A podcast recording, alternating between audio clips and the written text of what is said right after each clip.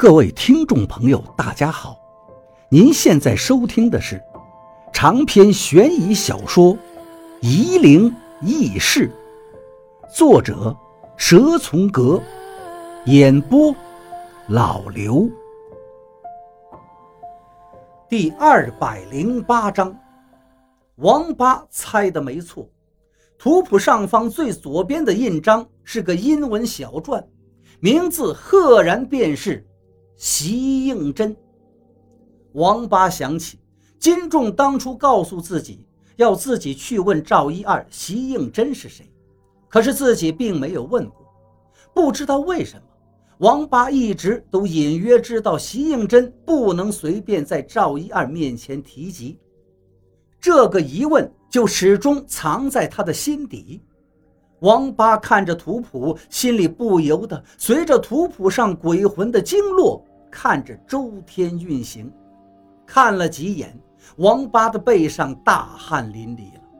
这和赵一二教他顺道的路数太接近了，简直就是一个法门。难道这个图谱就是鬼道流传下来的修真图吗？不然为什么和其他图谱完全不同呢？王八又想到一件事情：为什么这个图谱会在这里？而不是在赵一二的手上，他正想得头疼，忽然觉得屋内隐约映出一点红色的柔光，他连忙寻找红光的来源，最后却发现这红光是从自己的怀里透出来的。明灵，王八再向那阴魂修真图看去，这一下看清楚了，图谱上鬼魂的头顶上方画的便是一个昆虫。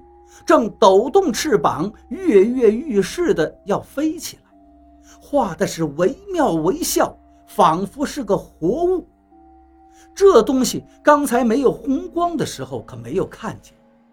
王八伸手向图谱上的昆虫摸过去，那虫子却没有了。他正在奇怪，图谱上的鬼魂面相却突然对着他咧嘴一笑。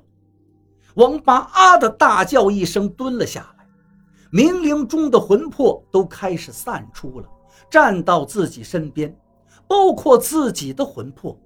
王八收不住，身体飘虚起来。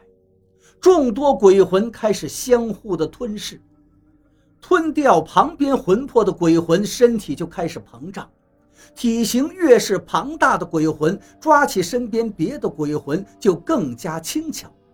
王八看呆了，最有力量的那个魂魄竟然是自己。王八看见自己的魂魄已经变得如同一个夜叉的模样，正在疯狂的吞噬。安那嘎里曼里曼里曼多里萨赫。王八突然听见了这个声音，这不是道家的真言，王八不愿意去相信。但是他已经很清楚自己的魂魄嘴中念的是什么，这是佛教的咒语呀。为什么鬼道和佛教有联系？我已经跟你说过了，我们这一派就是主杀入阴的道门，哪里有什么好生之德的做法？王八想起了金仲曾经对自己说过的话，他闭上眼睛。继续回忆金仲的言语，你自己问师叔吧，你不用多问，你就问他席应真是谁就可以。席应真是谁呀？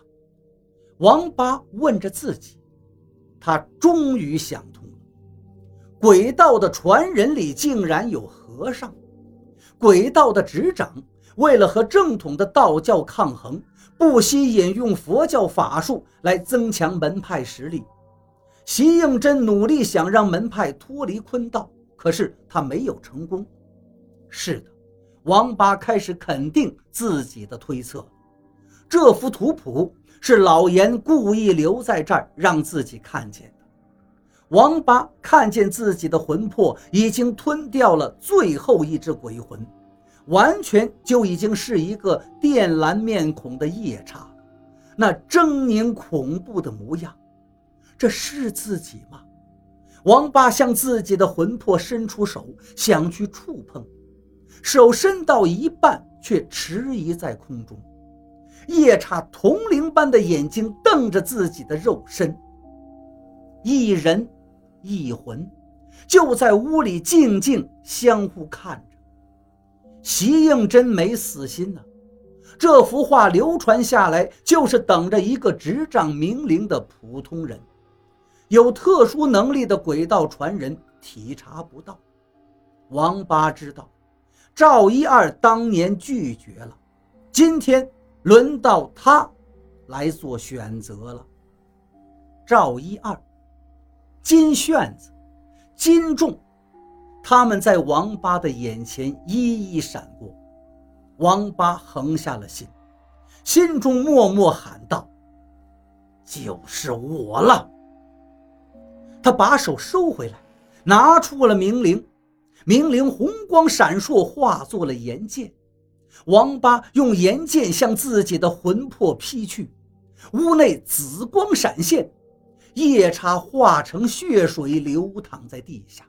明灵活了，明灵完全听从王八的意念而动，王八可以随心所欲地操控明灵。